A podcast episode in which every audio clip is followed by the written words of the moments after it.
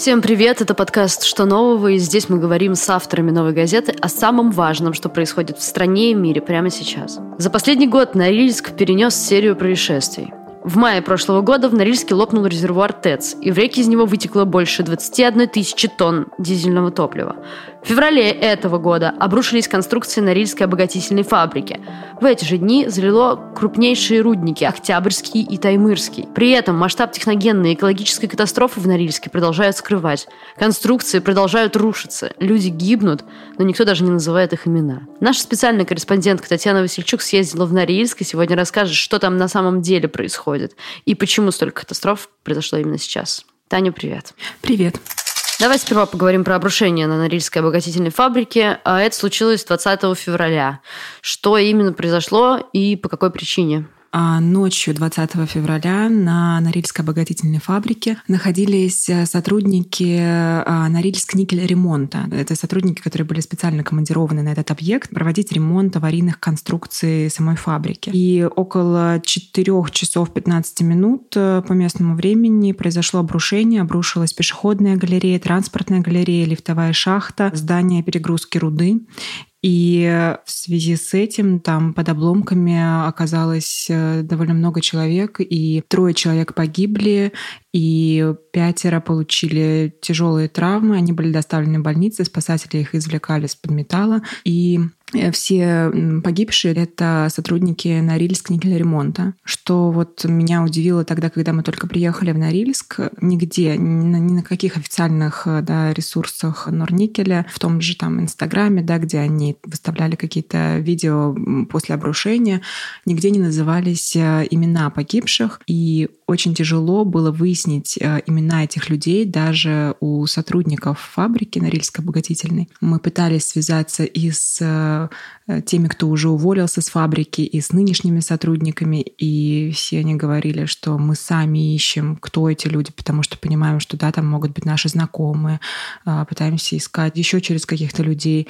И очень было тоже тяжело понять фамилии этих людей. И как мы поняли уже позже, когда разговаривали с нынешними сотрудниками, они рассказали, что да, вот э, как э, им сообщило да, руководство фабрики, Сообщил им только в том виде, что вывесили списки погибших на первом этаже здания фабрики.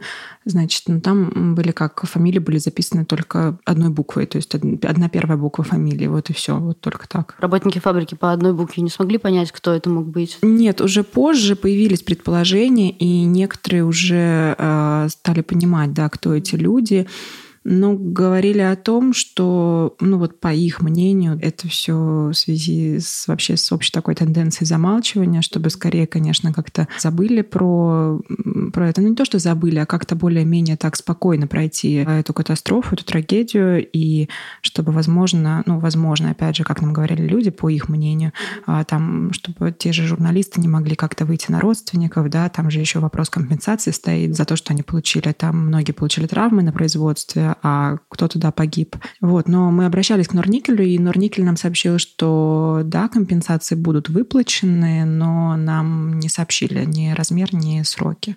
А в целом, и... прости, да, в целом да. реакция Норникеля на, на все происшествие, как это было? Норникель, конечно, говорит о том, что в 2018 году была проверка а, на фабрике и выявила эти нарушения, выявила эти аварийные конструкции и подтвердила то, что там требуется ремонт.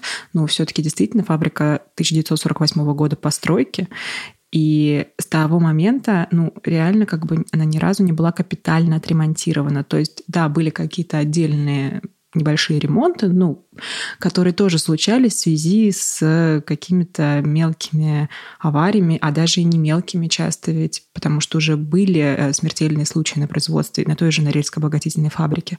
И сейчас, э, да, Норникель говорит о том, что аварийные участки фабрики будут выведены из эксплуатации, уже вот принято это решение. Но опять же, какие именно участки будут признаны аварийными, то есть опять должна наверняка пройти какая-то проверка на фабрике, но насколько она, конечно, действительно чем-то закончится, потому что вот сейчас, да, Норникель публично задается вопросом, а почему к ремонту приступили только вот в 2020 году, раз проверка все вывела уже в 2018. Ну и сами как бы они не могут ответить на этот вопрос, Но на самом деле все эти документы о проверке, когда она была, кто зафиксировал нарушение, кто, собственно, не отреагировал на найденные нарушения.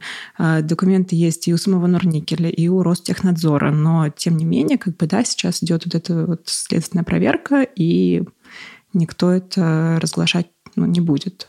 Ну, кто-то же все-таки понесет ответственность за это? Да, понесет. И прежде всего сейчас известно, что арестованы главный инженер управления предприятия, начальник отдела по технадзору, директор фабрики сам, он по домашним арестам, начальник дробильного цеха, вот как раз-таки обрушившегося цеха, он тоже под домашним арестом. И в целом Следственный комитет завел уголовное дело по статье о нарушении правил безопасности, приведения строительных работ, которое повлекло смерть по неосторожности двух и более лиц. И и поэтому обвинению грозит до 7 лет лишения свободы.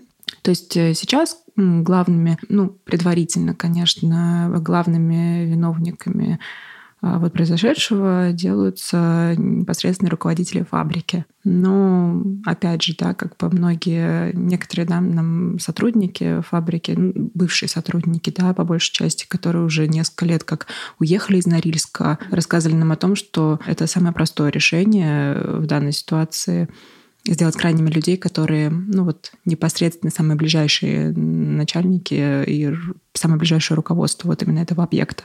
Давай поговорим про технику безопасности на фабриках Норильска. Вообще в целом из тех, кто там работал, может быть, э, с кем тебе удалось пообщаться, как они описывают ситуацию, как э, на самом деле изнутри это выглядит? Изнутри это выглядит так, что ну, по словам бывших работников фабрики, а техника безопасности соблюдается очень плохо. А если мы говорим о технике безопасности ночью, то, по их словам, она не соблюдается вообще. И часто людей, ну, просто довольно-таки осознанно, по их словам, опять же, посылают на какую-то работу, да, например, там очищать какую-то работающую дробилку, просто под угрозой того, что, ну, как бы у тебя нет выбора этого не сделать. Ну, будешь отказываться от своей работы, ну, не будешь ты здесь как бы работать. То есть нет выбора в данном случае. И да, были такие случаи, что там человек лезет просто над работающим конвейером, под ним все крутится, и ну, как бы это просто вопрос э, случая, везения, и все как бы на этом держится реально. Как те люди объясняют, почему они не уходят, что их там держит при таких условиях? Дело в том, что Норникель комбинат, да, комбинат — это единственная, по сути, достойная по своей оплате работа в Норильске. Тем не менее, ну, нельзя назвать эту зарплату какой-то очень высокой, да, потому что там те же работники фабрики, которые уже отработали там много лет, они получают ну, около 70 тысяч, 70-80 тысяч, да, при этом у них семьи, у них э, кредиты, и они очень, очень на этом всем завязаны. И как бы Куда в другое место устроиться, непонятно, потому что очень-очень много людей в Норильске работает э, на комбинат, а если ты увольняешься с одного объекта, ну вот как нам рассказывали, на другой реально почти невозможно устроиться. А как бы устраиваться куда-то вне комбината, это, как следствие, очень маленькая зарплата. То есть э, выбор достаточно небольшой. Только если, да, уезжать из Норильска, и что в итоге сделали люди, которые раньше работали на фабрике и которые сейчас готовы говорить с нами под своими именами, которые уже несколько лет живут не в Норильске, и они уже работают не на комбинат, и только сейчас, да, они могут под своим именем рассказывать э, какие-то вот вещи, которые они видели, и вот, да, которые случались, и нам рассказывали о том, что ну, в какой-то момент, да, просто ты не можешь э, морально как бы не выдерживаешь э, такого отношения с людьми. Ну, когда просто ты понимаешь, что ну, люди действительно зажаты обстоятельствами, а их посылают на эту работу, и они не могут э, как бы отказаться, потому что они понимают, ну, что как бы страх быть уволенным, он гораздо там сильнее, чем пострадать или, не дай бог, погибнуть да, на производстве. Ну, как бы вот сейчас-то так. Давай поговорим про рудники. Расскажи, как они вообще выглядят, что это такое, да, как произошло их затопление э, и как о нем распространялась информация. А, рудники Октябрьские и Таймырские затопило их еще в начале февраля. Ну, насколько это стало тогда известно, первые видео стали появляться в соцсетях еще до того, как э, Норникель сам выступил, собственно, официально с этой информацией. Сами рудники, да, Октябрьские и Таймырские, они приносят вообще Норникелю по официальным данным почти половину годовой выручки выручки.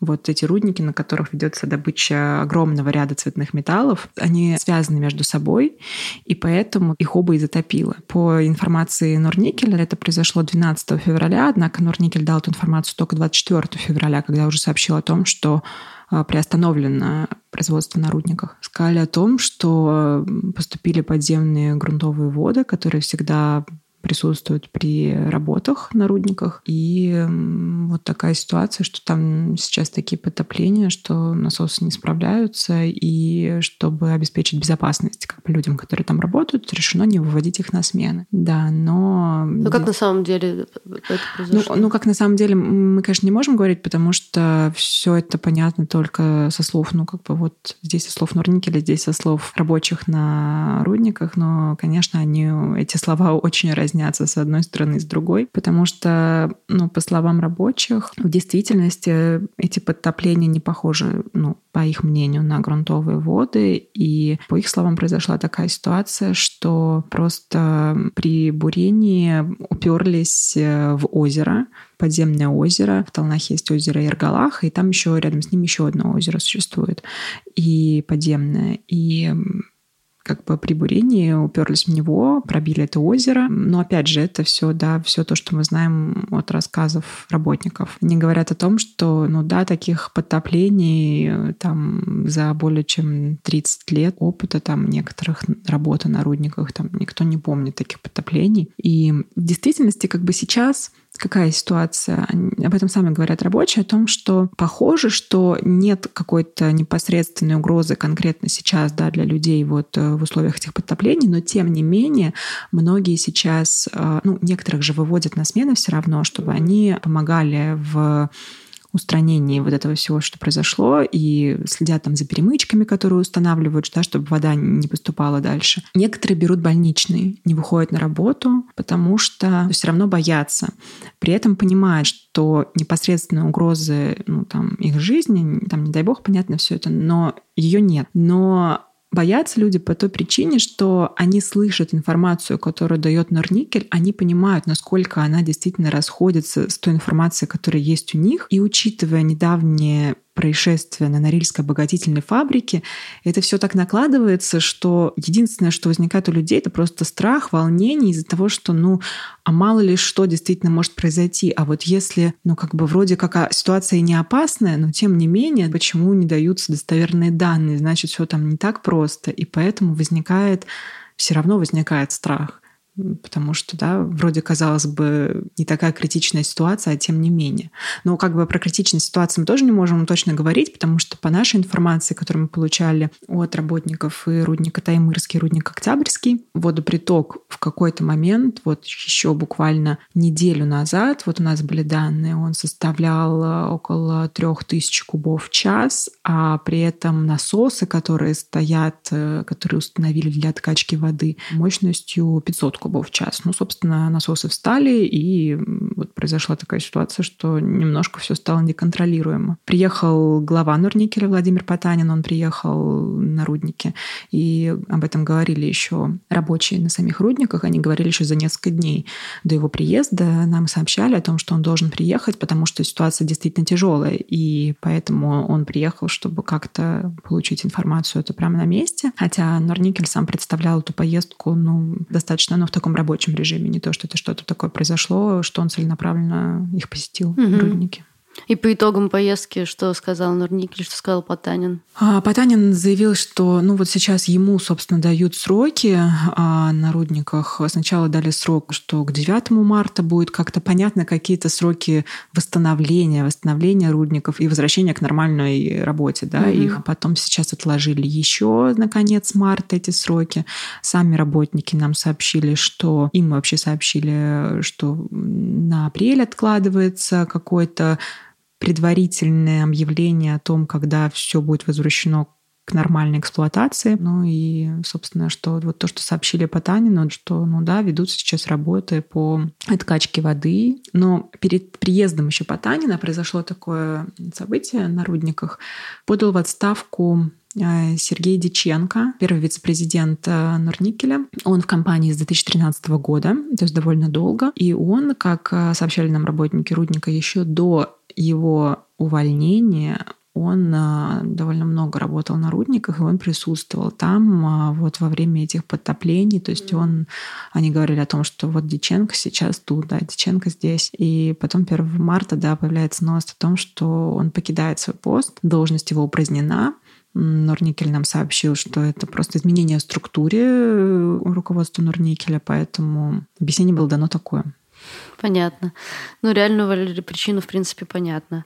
Ну да, как бы э, просто непонятно тогда, почему именно сейчас произошло изменение в структуре, ну, то есть именно на ну фоне да. таких событий. Ну, мы уже немножко затронули эту тему, что как бы держит людей на такой работе. Пытаются ли они как-то бороться за свои права? Есть ли им к кому обратиться? Да, есть. Э, вот мы разговаривали с адвокатом Русланом Абдулаевым, который, собственно, работает с работниками да, комбината. Он и сам работал в прошлом на комбинате. А сейчас э, к нему обращаются нынешние работники по большей части по вопросам, когда они пробуют добиться выплаты им компенсации за получение травм на производстве. Очень это сложная и большая проблема в Норильске. Конечно, это большая отдельная тема, потому что люди уже после того, как они много лет проработали на комбинат, они получают какие-то, ну, действительно тяжелые травмы, некоторые становятся инвалидами, но тем не менее болезни очень сложно доказать, что эти болезни, эти травмы ты их получил на производстве. И по словам Абдулаева, как бы им приходится очень-очень много бороться и как-то идти постоянно на какие-то обсуждения с прокуратурой, потому что, ну, как будто бы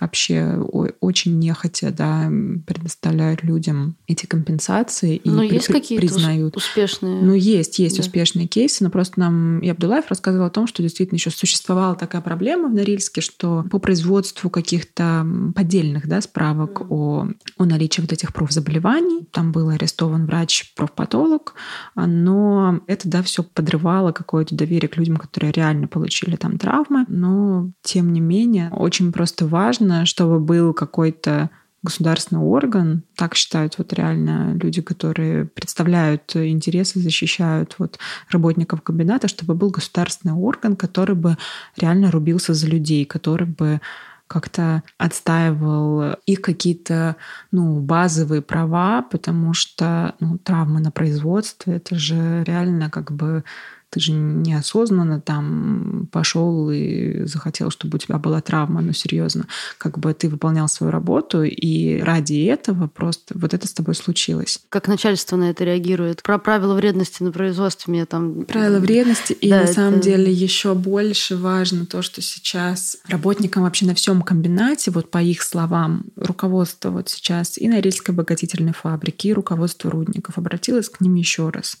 с предупреждением о том, что если какая-то информация о производстве, о том, что сейчас происходит на производстве, попадет в прессу, попадет в социальные сети, да, это сразу же увольнение.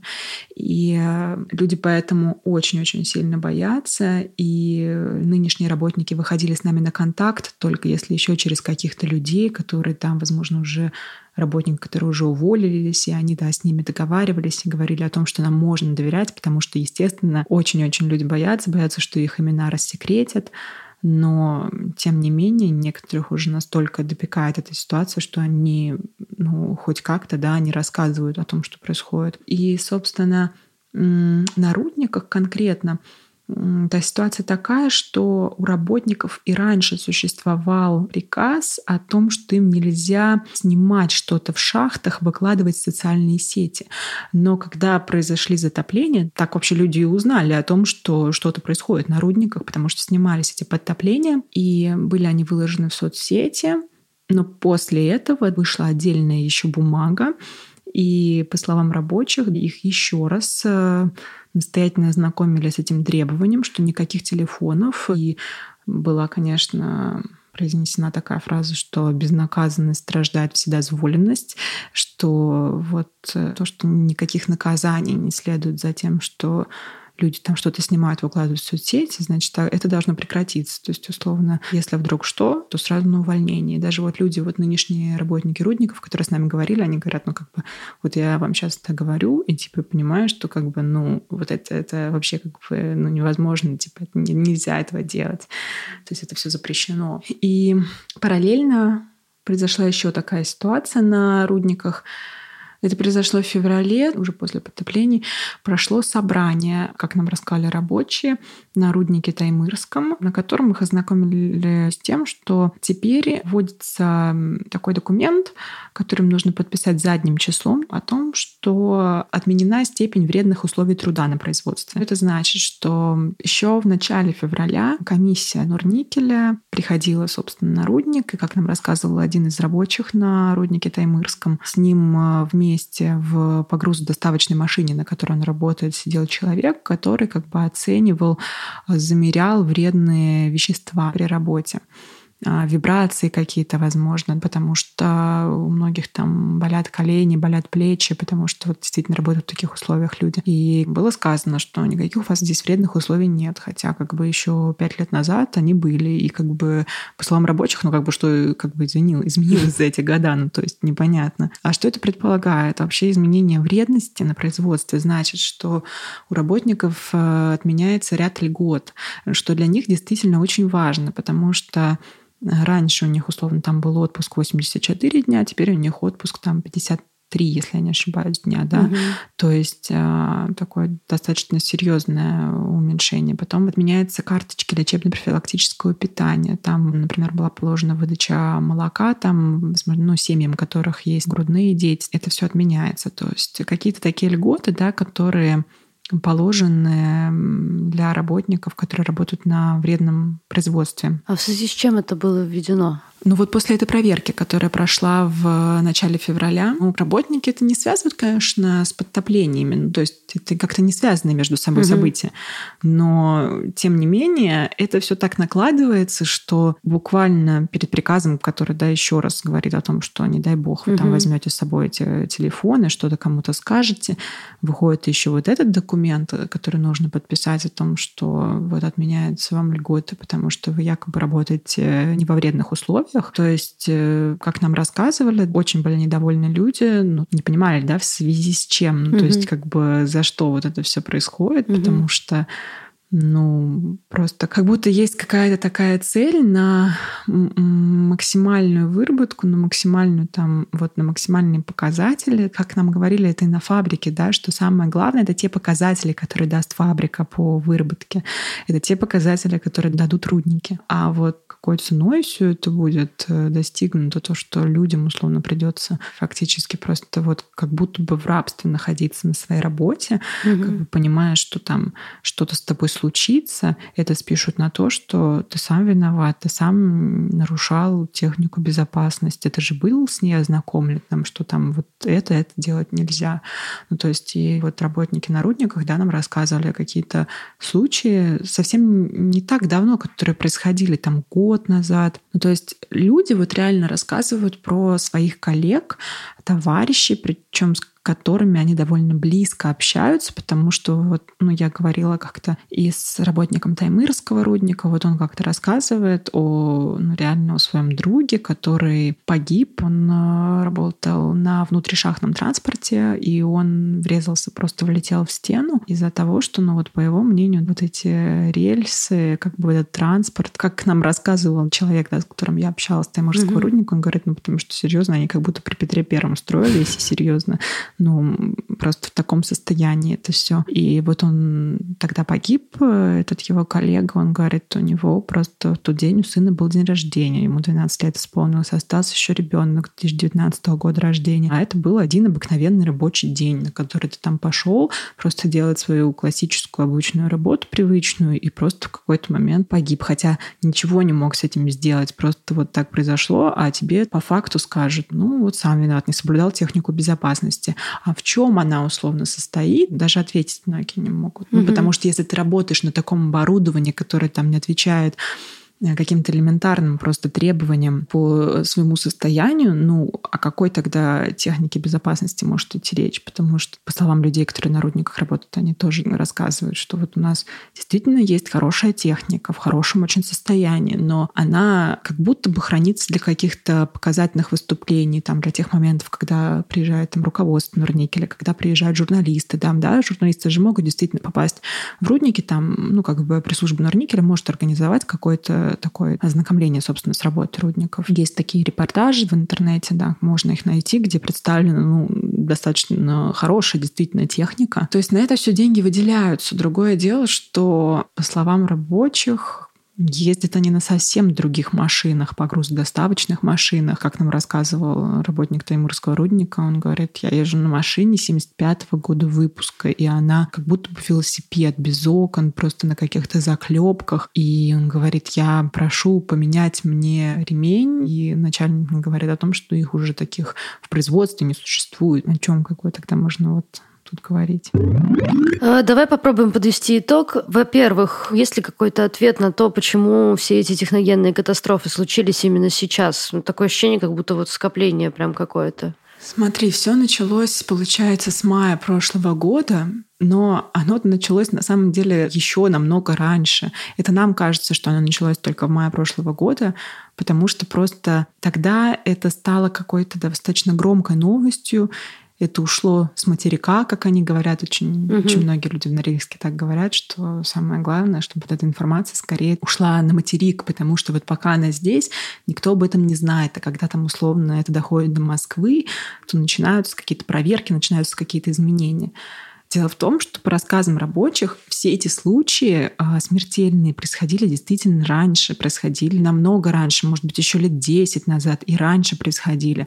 Но то есть сейчас просто так произошло, что так друг за другом происходят события, которые попадают в соцсети, выкладываются фотографии с э, обрушения, выкладываются фотографии с подтоплений. Это люди обсуждают то, что происходит по той причине, что в Норильске не так давно появился на самом деле стабильный интернет. И появился благодаря усилиям Норникеля. Ну, угу. собственно, как бы вот так, так и получилось. Сами напоролись. Да, получилось так, что Просто люди получили доступ э, к вот этой информации, стали обсуждать, потому что как-то все это уже так накипело. И сейчас вот вот эти случаи, у там трое человек погибло при обрушении, вот если бы это произошло там еще вот, ну, несколько лет назад, насколько бы это сейчас так обсуждалось, непонятно, да, там те же подтопления, тут вообще понятно, что, дай бог, что так и будет, да, но без жертв. И тем не менее, все равно подтопления довольно сильно обсуждаются, и акции Норникеля же тоже было падение акций, когда... Вот, да, я хотела спросить, как по Норникелю в совокупности все эти катастрофы ударили, что они,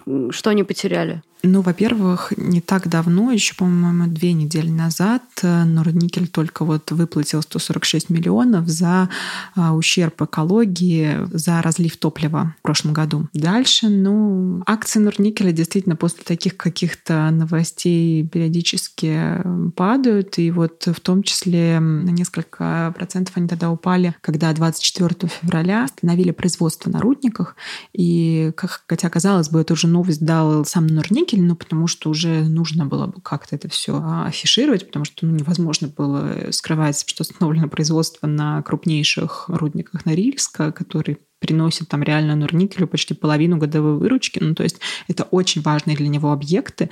И Поэтому ну, здесь действительно тяжело что-то скрывать. И я вот столкнулась с тем в Норильске, что, ну да, люди хоть и боятся, очень сильно, конечно, боятся, потому что периодически у меня было ощущение, что я работаю на каком-то секретном военном объекте, потому что столько отказов, столько разговоров о том, что просто не то, что в форме вопроса, а в форме утверждения.